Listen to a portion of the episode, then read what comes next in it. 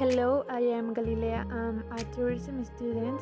I'm going to going to talk about sailing etiquette.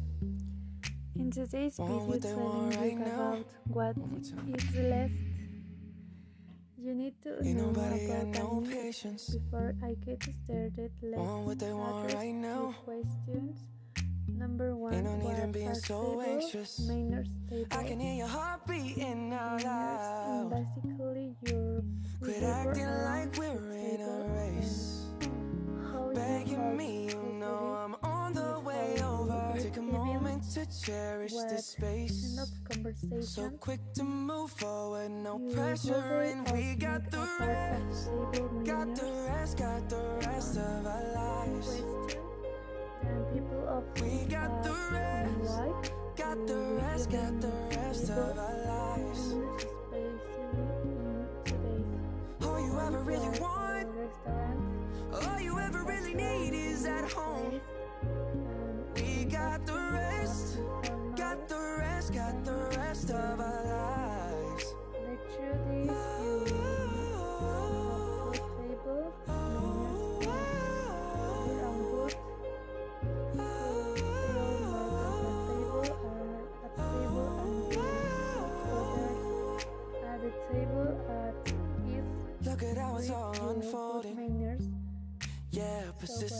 its finest.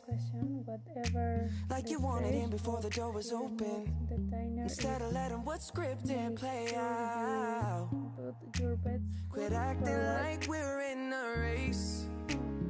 Begging me, you know I'm on the way over. Take a moment to cherish this space.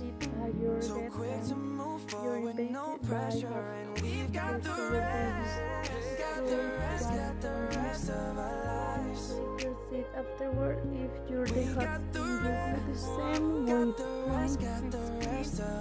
What if ten of your guests and here or she will take their seats? All you ever really need is at home. The guests always get yeah, we've got the rest. Meaning here or she will be the area the interest. So your she will get the best view. Have more people get of honor and you yourself that the best sit for him or he is not really sitting down the we need. To remember culpa is number? One don't slow down shoulders back strengthening your back and sit straight.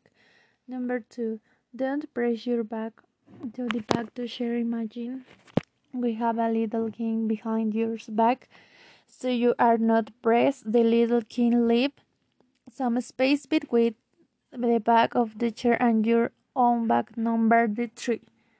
Do not place your elbows at a table when eating however. If that is acceptable to place your elbows at the table whenever you're taking break between the meal to have a conversation number four.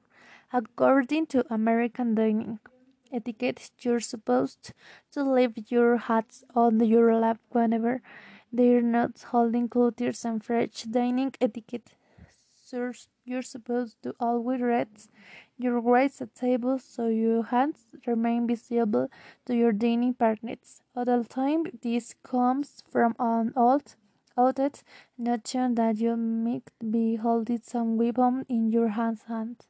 You're hiding your lap underneath the table with a question that I get asked a lot with should I do it with my phone on my back. The general rule is that whatever it is not belong to the dining experience, it's from the table to the place your phone on your back. You silence your phone before sitting down and put it in your pocket or your bag for you bag it bag you get planes mm-hmm, especially to share the same for the bag or you can ask for a bag holder which looks like a hug and you can have your bag from there else you can also place your bag on an empty chair nearby uh, no it's acceptable to place a boat behind your bag so both foot in a very rare case if You have a small bag that's like a clutch you can place in your lap and cover it with a napkin. Whatever you do not place your bag on a ground level. And some cultures and some traditions seem it to bring back of actually it shows that you respect the money that you're holding in your bag so uh, if I was always above the ground level depth. Now look at our dining table where should it start this my dinner table saying I have a napkin, a plate, the soup, spoon, salad, for and knife makers, for uh, knife desserts, for desserts, spoon, the recipe box should be much smaller than this but what I'm gonna serve and I'll be using it next. I have the bread plate. We're gonna. My bread um I have a butter knife so the interesting part about this knife is that unlike traditional knife this handle blade used to scoop the butter and spread in reading that cut into next. I have my glasses so in order not to confuse which one is whose I'm gonna make this letter B and D white no my fingers so where B is pointing that's where my bread plate and butter knife is and where D is pointing that's where the glasses are in order to not to confuse it with that of your din- dining partner your district. So now you are set in down. You unfold the napkin if you're the hot. You're the first indicator for the one white fall lights facing outward like this is our other other way around when you have the folded lines facing inwards towards you actually prefer this way this is because I can basically have my fingers and leave this side so from the outside my knife looks perfectly clean. Once you place the napkin on your lap you could use to gently wipe your fingers and also dab your lips with if necessary if you are going to the bathroom and you will be back, you could place a napkin on the chair to indicate that you will coming back. Back if you are leaving the table for good and you're not coming back, then you place the napkin on the left side of the plate and gently fold in. No need to shape it back to its original shape and leave the table if you happen to drop your napkin pick if you wear one white you can also indicate to the waiter that you want a new or one. The glass is also often you get confused watch glasses. If there's no need don't worry about it because a water of their sun will usually fill your glass about. It's good. What your let look at arrangement here generally the tire glasses should be behind the shorter glasses or the glasses glass are often arranged in the order of their height from the tallest to the shortest. Look at my arrangement. I can see that I have less whatever and her that's for guides wine and glass of champagne.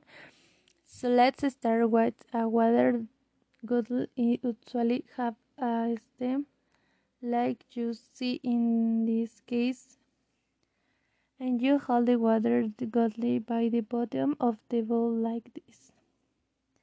This is quite recognizable in a champagne glass is larger the shape assures that the bubbles in the champagne stay intact while you're enjoying your drink.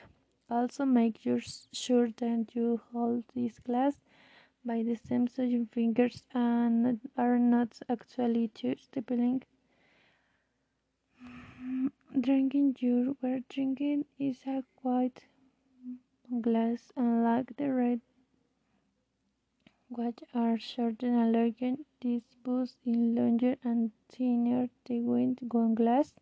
It's certain allergen because red wines have much water taste notes and they need more area to breathe. White red wine glass boots holding by the bottom of the bowl. So imagine this a red wine glass will hold like this for the wine white glasses you feel stem you warm on your brain while you're drinking it so let's get started Gidel, before you start watch your host to comments if he or she starts to eat it's time to enjoy your meal in your large group of people. Then you're called for everyone to be served with their meal and then you'll start to eat. Separate plate is used to enjoy the piece of bread and use a butter knife to pick the butter and spread it on their bread piece and they're gonna enjoy one bite at a time.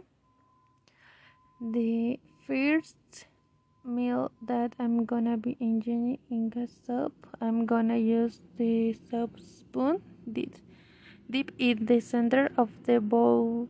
Take opposite edge of the bowl mm, use the main course fork and, and main course brace one piece at a time. When you're done with the new you place for an opposition 12 to 6 o'clock with things facing upwards or downwards like the French dining etiquette. Used usually or you can also place in a position of 10 to 4 o'clock just like this and white a fork facing tines facing down or facing up it's up to you once you finish it, your main course.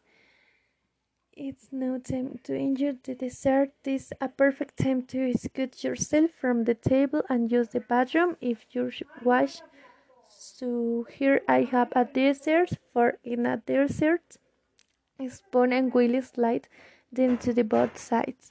Effective seats I'm um, gonna be using a fork as a holder and a spoon to cut a knife so I'm going to hold the dessert with a fork and cut it with the spoon that I'm gonna use the fork to push any remaining particles that I want on my spoon and use a spoon to eat my dessert.